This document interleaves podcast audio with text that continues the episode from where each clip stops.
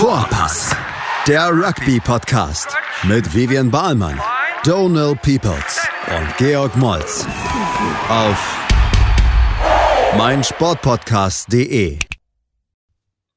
Hallo und herzlich willkommen zu einer extra Special Vorpass-Ausgabe. Warum extra Special, Donald?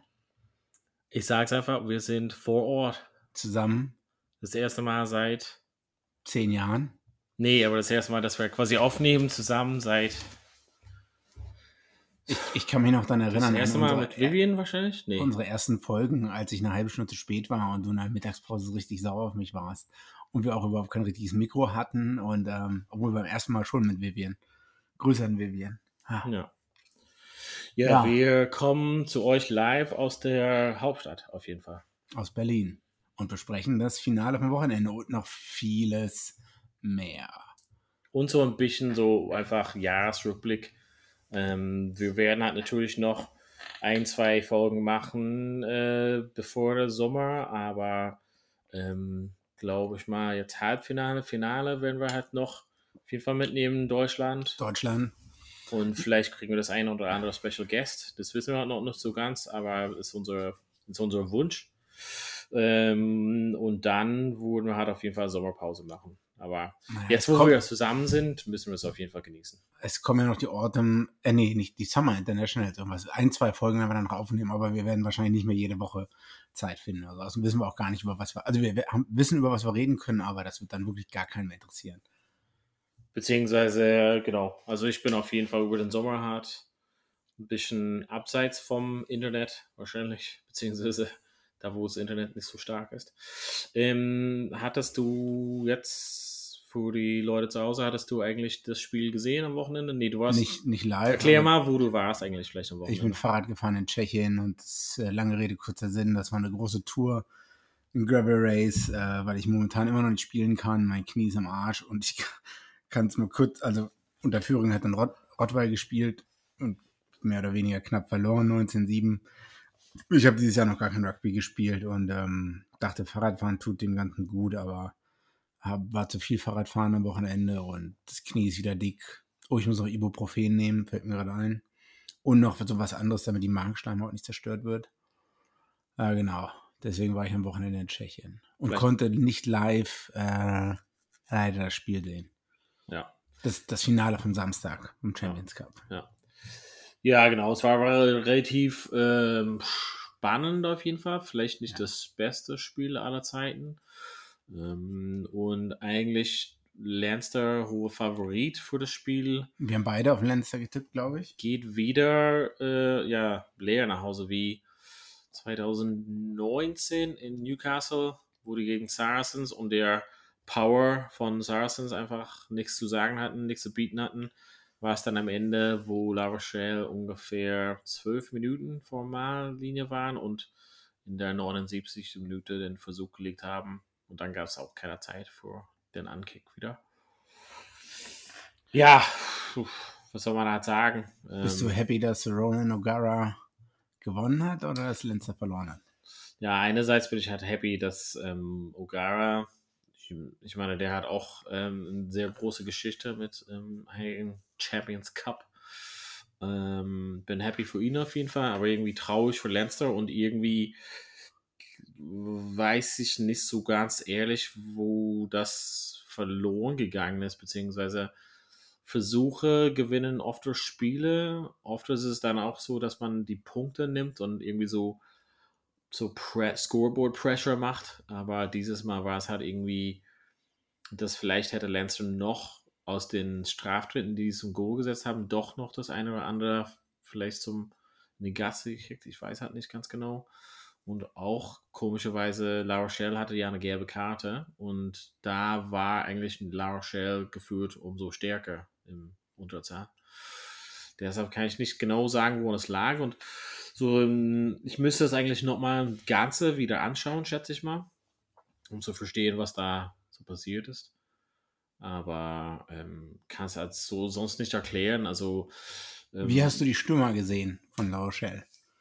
Im Vergleich zu etlichen Lancer-Stürmern, die auch viele British and Irish Lions gespielt haben. Alle waren, ähm, Tide Furlong ist ja ges- hat gestartet. Ja. Ähm, alle waren froh, dass er wieder mit dabei ist. So ein Forward, der halt auch noch in den Spielen davor super Pässe ähm, rausgeholt hat. Ja. Aber, und ich habe halt auch die Stürmer vorne gesehen, eigentlich. Ähm, wir haben zwar über, äh, ähm, La Rochelle hat zwar links den großen Australier und äh, den, den französischen Prop und so, aber ein, zwei Leute machen den Kohl auch nicht fett, aber äh, ich, Na, ich glaube, es war einfach so diese Art und Weise zu verteidigen, hat Lancer irgendwie vor, also quasi die Frage gestellt, okay, wie kommen wir halt so jetzt durch? Und dann, ich glaube, so entscheidend war, dass Lancer gesagt hat, okay, wir werden genug Chancen generieren und können halt uns die drei Punkte halt mitnehmen. Ähm, und irgendwie, so La Rochelle hat es geschafft, aus so wenig irgendwie so glasklare Chancen irgendwie wirklich zu konvertieren. Also Raymond Rule, der ähm, Südafrikaner, also wo er einmal dieses, also einmal gesehen, glaube ich mal, das war es vielleicht Kelleher, der irgendwie draußen stand, irgendwie an ihnen kurz vorbei, noch den Ball gespielt. Ähm, irgendwie so diese Mismatch hat er so ausgenutzt. Also irgendwie war es halt so irgendwie aus dem Nix, so irgendwie eine richtig gefährliche Chance generiert. Und dann aber ähm, Lancer nicht so. Also es war irgendwie, wenn Lancer Chancen hatten, hat Lara Scher das irgendwie geschafft, entweder so den, ja, den Straftritt wegzugeben sozusagen. Aber Lancer hat einfach beschlossen, okay, wir nehmen halt die Punkte mit. Und am Ende hat sich dann ausgezählt, dass La Rochelle gesagt haben, okay, die drei Punkte bringen uns halt nicht. Und wir glauben dann uns selber, dass wir halt, keine Ahnung, wie gesagt, zwölf mhm. Minuten da sind und irgendwie die sieben Punkte halt nehmen, weil drei Punkte hätte nichts gebracht sozusagen. Deshalb wüssten die halt, die hatten so diese klare Aufgabe, hey, drei Punkte bringt uns nichts. Mhm. Beziehungsweise vielleicht hätten die mal in der 72. irgendwie einen Strafschritt zu Go kicken können und dann nochmal, aber die haben gesagt, nee, nee, jetzt ist entweder jetzt oder gar nicht. Und das war schon in der 68. oder so, oder so 69, wo die damit angefangen haben. Und ja, ich glaube, das ist einfach so eine Herausforderung für Leinster, dass sie einfach nicht wussten, wie gehen wir mit dieser Verteidigung oder dieser Art und Weise zu verteidigen hat um. Und am ähm, Ende waren die so nicht ideenlos, aber so ein, zwei Sachen, ähm, man muss halt so sagen, quasi Saxon ging irgendwann runter und so ein bisschen die Leute, die dann eingewechselt wurde in so einem Spiel, haben nicht noch den extra Push gegeben für Lancer, glaube ich mal. Mhm. Ähm, und das war irgendwie so entscheidend, also wo, wo Saxon runtergegangen ist, verletzt. Ähm, Ross Byrne, der reinkam, also nichts direkt gegen ihn, aber es war irgendwie so, dass er halt nicht auf der Höhe oder Level von diesem Spiel war und so ein, zwei so Handling Errors oder sozusagen, die quasi dazu geführt haben, dass Laura Shell irgendwie einen Ballbesitz bekommt oder so. Oder quasi, wo Saxon irgendwie über Ball in Marfe gehüpft ist und er war, hat sich unsicher, kann ich das jetzt ins Aus oder was mache ich damit und hat sich kurz gezögert und dann wurde er noch gefangen und bla. Ich glaube, so irgendwie so wirklich so ein, zwei Momente, wo die Entscheidung so nicht so 100% das Richtige war und also diesen enormen Druck also ich glaube, muss man einfach sagen, dass La Rochelle das geschafft haben, Lancer so, unter einen so einen enormen Druck zu stellen, dass sie irgendwie so nicht planlos waren, aber die hatten so irgendwie keine Antwort drauf. Und das hat bisher keine andere Mannschaft geschafft, beziehungsweise in den Mannschaften, die, die gespielt haben, also Connacht irgendwie im Viertelfinale, irgendwie nicht so die ähm, größte Herausforderung äh, da gewesen. Leicester war irgendwie weniger als erwartet hat stark und Toulouse war irgendwie nach den Spielen irgendwie kaputt. Also vielleicht ist es einfach so, dass sie halt nicht so unter Beweis gestellt wurde, was sie hatten machen müssen in wirklich harten Momenten. Im Gegensatz hatte La Rochelle genau das Gegenteil. Also sie hatten relativ ja, große Test im Spiel davor, bei Grassing auf jeden Fall auch. Und vielleicht hat das dann umso mehr zusammengeschweißt, man weiß ja nicht. Ich habe das Gefühl, ich weiß nicht, ob ich das letzte Woche schon gesagt hatte, dass im Semifinale man hat äh, Toulouse ganz gut dominiert und das hat alles geklickt. Und vielleicht war das schon das vorzeitige Finale in Anführungszeichen oder so, dass man dann halt äh, den richtigen Test gar nicht hatte oder das Pulver in Anführungszeichen schon verschossen hatte ähm, aus Lenzers Sicht. Ähm, und dass das dazu geführt hat, dass man halt ja, wie du sagst, diese nicht diese Finalsituationen hatte, dass man nie unter den wirklichen Druck gesetzt wurde. Ähm, vielleicht. Ich, ich weiß es nicht, aber ich weiß nicht, ob das ein böses Omen ist für die Weltmeisterschaft für Irland nächstes Jahr. Ähm, ja, ich weiß auch nicht so was, also was kann man halt daraus lernen? So irgendwie, wie gesagt, ich war im Stadion gegen Saracens und zwar irgendwie so, okay, jetzt im Finale reicht halt nicht. Letztes Jahr war es auch äh, gegen La Rochelle, irgendwie reicht es halt nicht und die gewinnen alles sonst relativ einfach, also Liga, also Spiele sozusagen. Und dann, wenn es auf diesen entscheidenden Spielen kommt, ist irgendwie, ja, es kann halt nicht nur Pech sein. Also es ist irgendwie hm. kein Versuch gelegt zu haben. Ja, und irgendwie so, was ich gehört hatte, jetzt so in, in jetzt ein Review von, von manchen äh, ja, Sportsjournalisten quasi dieses Thema, dass manche Leute irgendwie nicht so topfit waren, dass James Lowe zum Beispiel vielleicht nicht so 100% fit war mhm. oder Furlong zum Beispiel auch und irgendwie und Keller hat sich irgendwie gleich verletzt, auf jeden Fall relativ früh, müsste halt dann ausgewechselt werden, also irgendwie ob es das Richtige war, irgendwie auf den zu setzen, ähm, die ja vielleicht nicht so topfit waren.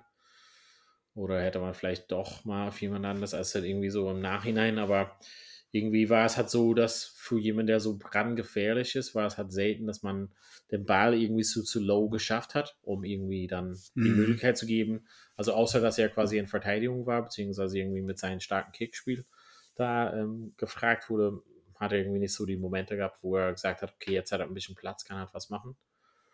Und Jameson Gibson Park auch. Aber es liegt viel einfach dran, wie La Rochelle deren Hausaufgaben gemacht haben, schätze ich mal auch. Ne? Hm. So.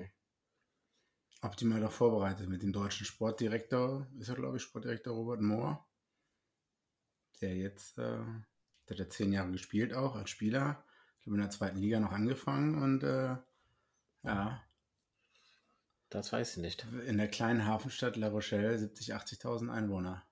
Aber ist er noch involviert? Das wusste ich nicht. Der ist seit einem Jahr Direktor Sportiv.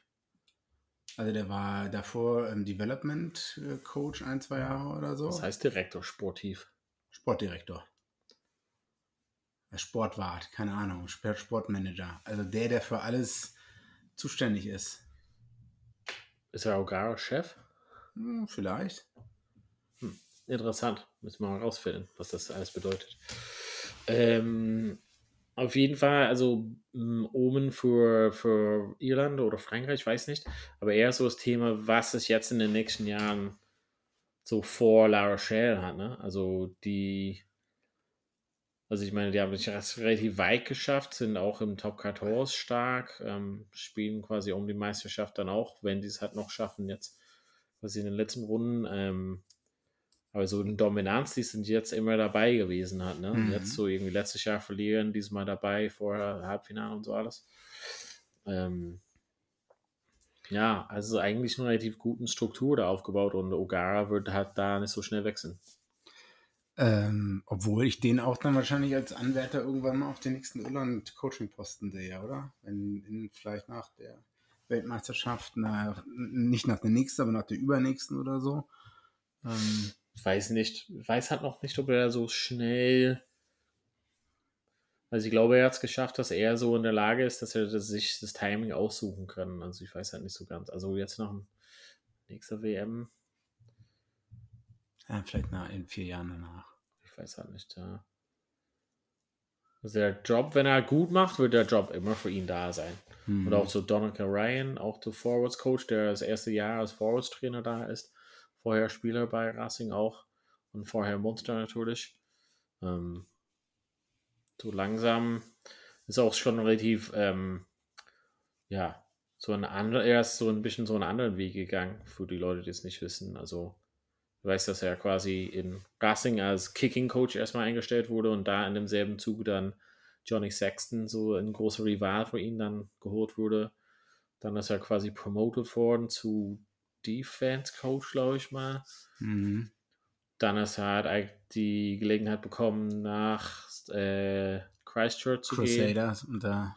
Genau, Scott Robertson zu arbeiten und dann hat die Gelegenheit in La Rochelle unter John Gibbs und dann ist jetzt erstes Jahr als ähm, Director of Rugby quasi, als, als Chef Außer dass Robert Moore anscheinend sein Chef ist, was ich nicht wüsste. Aber ähm, genau, es hat schon einen anderen, also nicht so den normalen Weg. Also viele Leute, die in Irland sind, würden auf jeden Fall den Weg halt nicht gehen, besonders auch mit, der hat mindestens fünf Kinder von ich weiß. Also ist Mhm. jetzt quasi von Frankreich gezogen nach Neuseeland und dann zurück nach Frankreich. Ja, Brian O'Driscoll wurde auch mal dieselbe Frage gestellt, ob er auch in die Fußstapfen oder so eine Auslandskarriere vor sich sieht und sagt aber, also damals hat Brian O'Driscoll gesagt, äh, nee, meine Frau hat hier einen super Job in Irland oder so, schon deswegen allein kann ich nicht gehen. Ja. Also, und ja, klar, mit fünf Kindern mal zum anderen, erstmal nach Frankreich, komplett andere Sprache Ja, und dann noch mal nach Neuseeland. Ich meine, gut, das ist jetzt zwar auch englischsprachig, aber äh, Ja.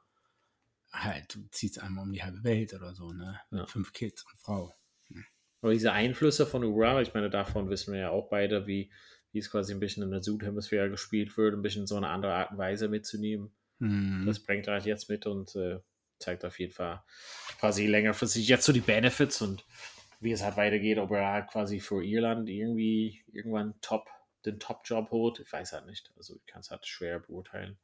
Aber momentan hat er einen ziemlich coolen Job und schönes Leben, wohnt halt schön da, La Rochelle, Oh, ja, kann ich mir auch ganz nett kurz vor der vorstellen. Küste, ja, guckt raus aufs Meer, also bestimmt auch, gibt Äh, Schlimmeres. Apropos Irland, äh, ich glaube, so langsam äh, machen wir vielleicht mal Pause und Ja. reden dann über noch, was im Sommer kommen könnte. Also bis gleich bei Vorpass.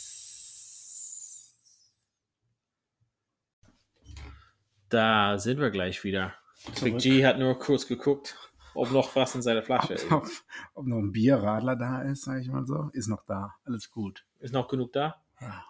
Hast du Zeit und Lust? Wir können halt mal ein bisschen plaudern, was halt noch so vorsteht, beziehungsweise was noch alles dieses Jahr passiert ist. Beziehungsweise, Ähm, ja, wir hatten ja ein bisschen gesagt, ähm, Halbfinale, Finale in Deutschland steht noch fest.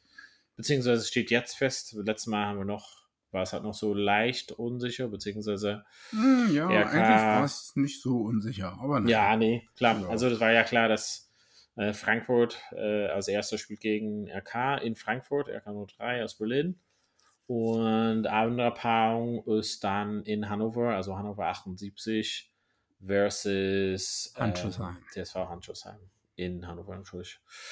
Und ja, so auf jeden Fall, ähm, wann ist das jetzt? Elf, Nicht- dieses kommende Wochenende, sondern darauf das Wochenende. 11.06. Ja. Jeweils um 15 Uhr. Ja, Hannover hat Heimrecht gegen Handschuhsheim. Ja, Frankfurt gegen Berlin, auch wenn Berlin natürlich unser Verein ist. Ähm, Wird schwer. Sehen wir, glaube ich, wenig Chancen. Also, Ja, also äh, man kann über Kreuzvergleiche schlecht machen. Wir wissen es. Äh, vor allem, da man ja die gesamte Saison nicht gegeneinander gespielt hat. Äh, au- auswärts grundsätzlich schwer. Also das muss man sagen. das kommt auch noch dazu. Aber selbst wenn jetzt Berlin zu Hause spielen würde, ähm, ich meine, jede Mannschaft wird zum Halbfinale anreisen mit einer, mit der besten, stärksten Truppe. Also Frankfurt wird wahrscheinlich gewinnen, wahrscheinlich auch recht deutlich, leider, Hm. schätze ich mal. Also ich hoffe, ich werde. Und für, für das andere Spiel dann, also wir hatten ja ein bisschen in, in den Green, Green Room, ein bisschen in der Lounge drüber geplaudert, aber ähm, du siehst Handschuhsheim vor. Ja, aus demselben Grund eigentlich, wenn ich mir die letzten Jahre anschaue und die Spieler, die da aufgelaufen sind. Also das Spiel wird jetzt vielleicht ein engeres Spiel als das Spiel Berlin-Frankfurt, aber also ich sehe das jetzt hier nicht bei 50-50 oder so, sondern eher bei 80-20 für oder 70-30 für Handschuhsheim. Also nicht in Punkten, sondern in Prozenten. Also ich Ja. weiß nicht, ich habe jetzt, wenn man sich die, die Südbundesliga anschaut, Neuenheim, Frankfurt, Handschuhsheim ganz klar oben, obwohl Neuenheim ja, glaube ich, mal überraschend verloren hat gegen einen Heidelberger Verein. Ähm, also ich sehe da nicht die, die, dass die schwächer geworden sind über die letzten, über das letzte Jahr, über die letzte Saison oder davor. Also da Ja. sind vielleicht ein, zwei Spieler weg. Ja, man hatte Corona davor, aber trotzdem äh, weiß ich nicht. Ich würde da jetzt auch sagen, dass Handschuhsheim wahrscheinlich mit äh, 10, 20 Punkten Unterschied gewinnen wird, oder? Ich weiß halt nicht, ich finde es super schwierig abzuschätzen, aber ich finde also Hannover auf jeden Fall sehr stark. Hab die schon, okay, das ist schon vor Weihnachten, glaube ich, mal gesehen. Ähm, aber schon grundsätzlich sehr stark und ähm, ja, Hannover hat, Spiel, hat 55 Punkte geholt, das ist gar keine Frage. Ne? Ich finde, es hat trotzdem irgendwie, ja, es macht schon was aus, dann auswärts zu spielen. Also ich weiß halt nicht quasi, wie die Vorbereitung von den Mannschaften ist, ob man früher anreist. Also bei den Profimannschaften wäre es vielleicht anders, aber ähm, weiß nicht, ob man so direkt an dem Tag äh, von Heidelberg nach Hannover fahr, fährt.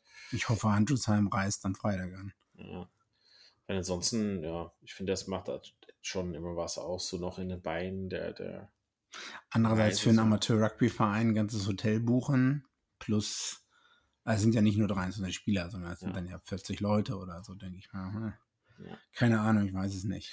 Naja, auf jeden Fall sind wir gespannt und können auf jeden Fall so ein bisschen äh, drüber sprechen. Wenn wir uns äh, gut vorbereiten, dann haben wir vielleicht noch ein, zwei Leute, mit denen wir nach Hoffentlich. äh, sprechen können. Und genau.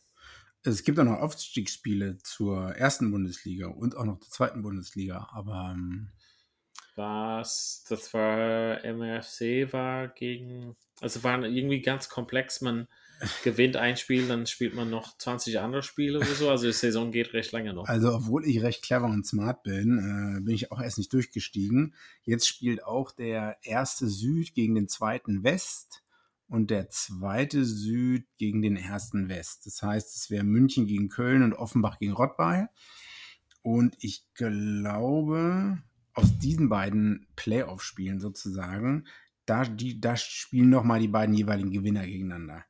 Sagen wir mal, München würde jetzt gegen Köln gewinnen und Offenbach gegen Rottweil, würde dann nochmal Rott, äh, München, Offenbach gewinnt gegen Rottweil, München gegen Köln, dann würde München gegen Offenbach spielen. Und der Verlierer davon spielt, glaube ich, gegen den, Zweitpla den Zweitletztplatzierten aus der ersten Liga, was glaube ich Luxemburg ist.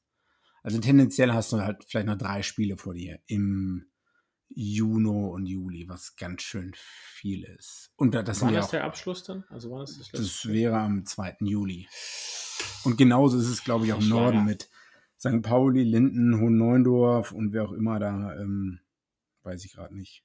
Müssen wir mal gucken, wer da noch im Osten äh, Zweiter geworden ist.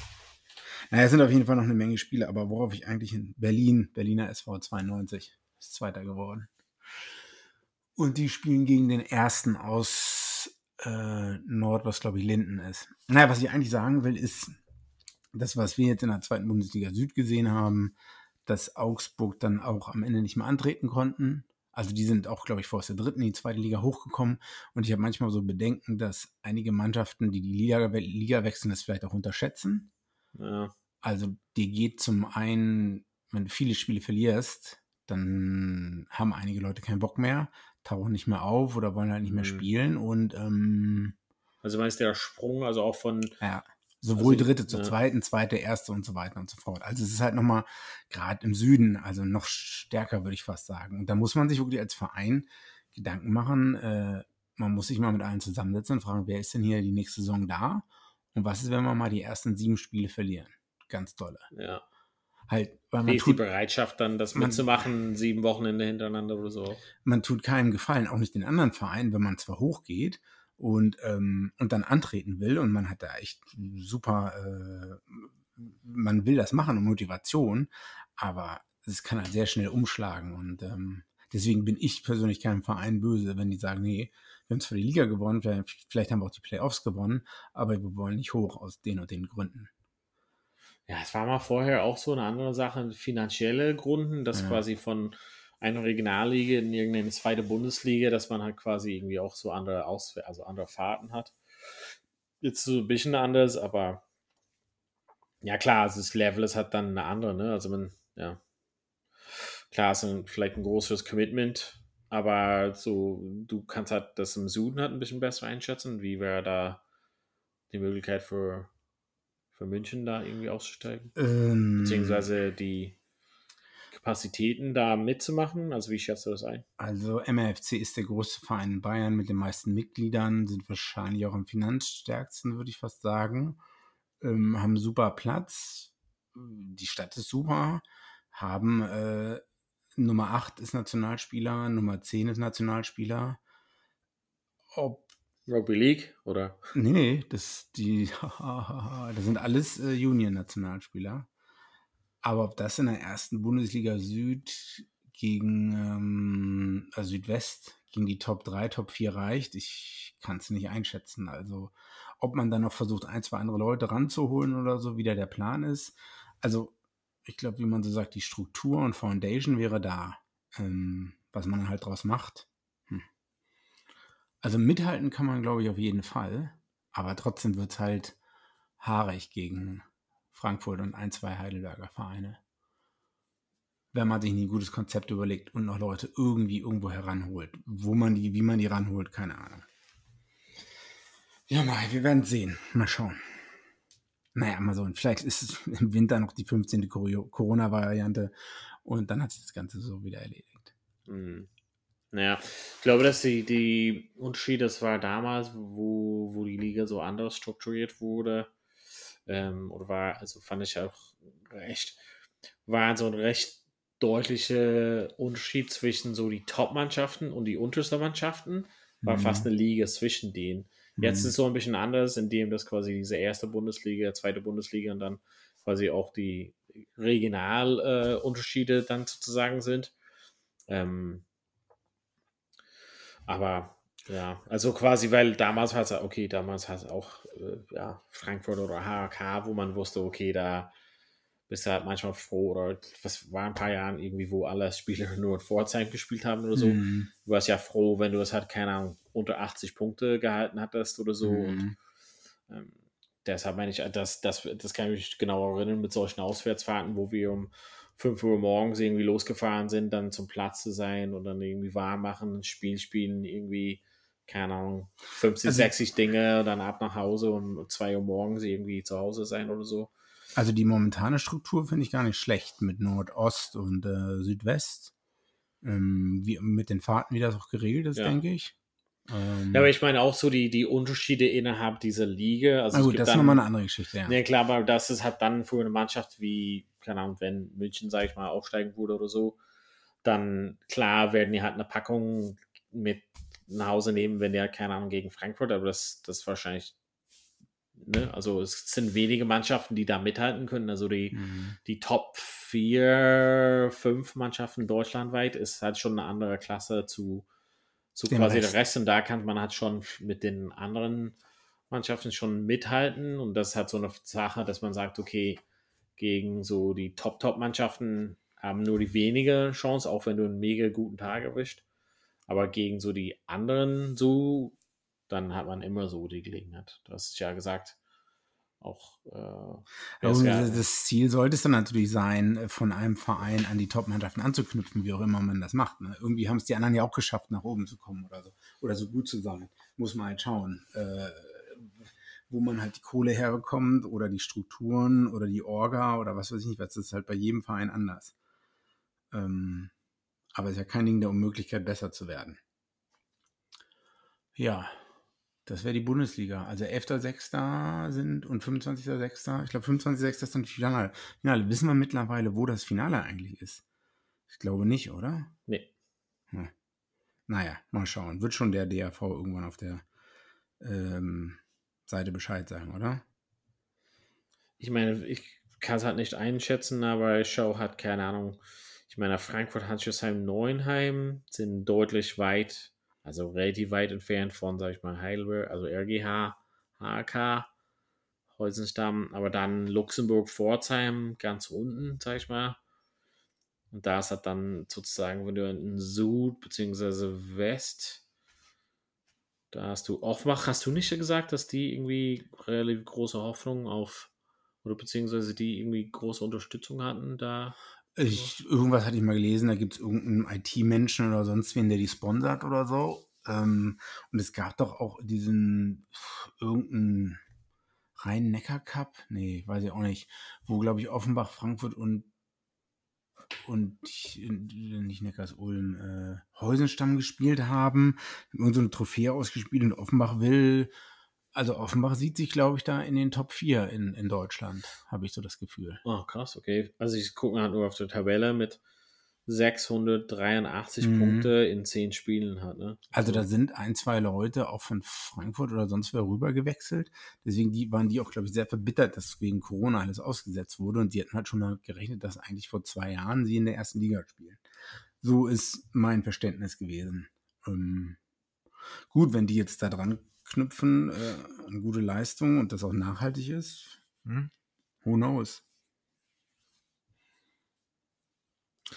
Es gibt dann sozusagen, also München spielt gegen Köln, Ja, wird weil die sind Zweite in, also es ist quasi Erste in Süd und Zweite in West gegen dann Ja. umgedreht sozusagen. darüber hatten wir eben Also dann wird es ja. halt quasi final, also wenn wir so prognostizieren mit unserer Einschätzung, dann würden wir sagen, es könnte halt ein München-Offenbach-Finale geben, wo dann der, Ver letzten der Endes- Gewinner direkt hochgeht. der Gewinner direkt und dann ist quasi dann auch, boah krass, dann haben sie die, also der Verlierer hätte dann eine Chance gegen dann, Den Letztpla zweitletztplatzierten, was Luxemburg ist, glaube ich. was weißt du über Luxemburg eigentlich? Weißt du da irgendwas? Ich weiß, dass vor 13 Jahren ähm, wir mit Karl zusammengespielt haben, der Ja, in der geil. zweiten Mannschaft äh, beim RK Geil. gespielt hat Geil. und er aber auch gleichzeitig für die luxemburgische Nationalmannschaft spielen Stimmt. sollte. Der war Arzt bei der Charité dabei. Ich glaube, damals waren ein Drittel des Teams Ärzte irgendwo oder so.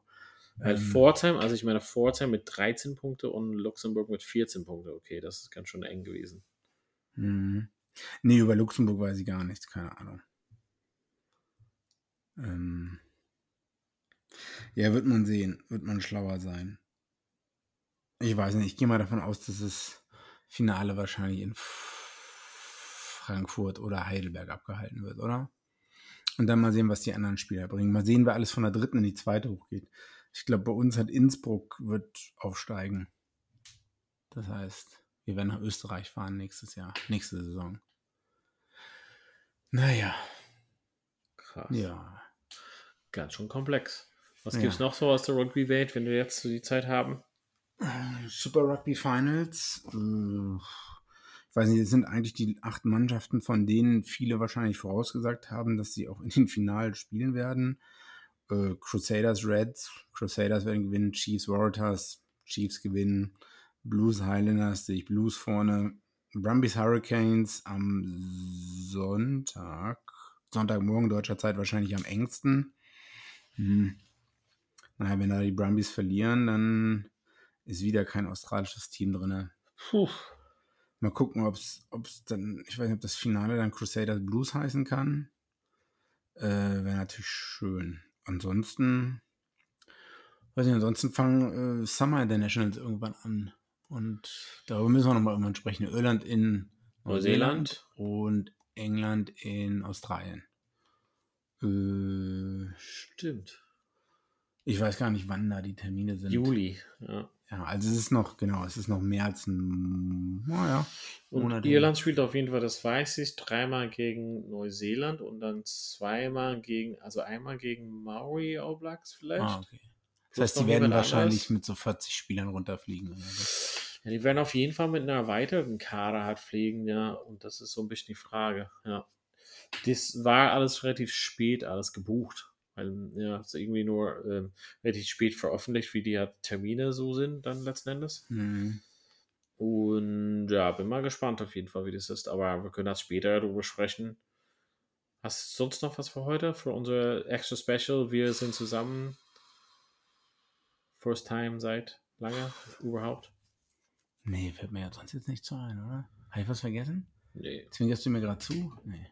Nö, aber dann sonst kannst du die Leute zu Hause verabschieden. Grüßen. Ja, danke, dass ihr uns zugehört habt. Äh, aber wir haben, werden ja noch ein paar Folgen haben, ne? Also bis bald bei Vorpass.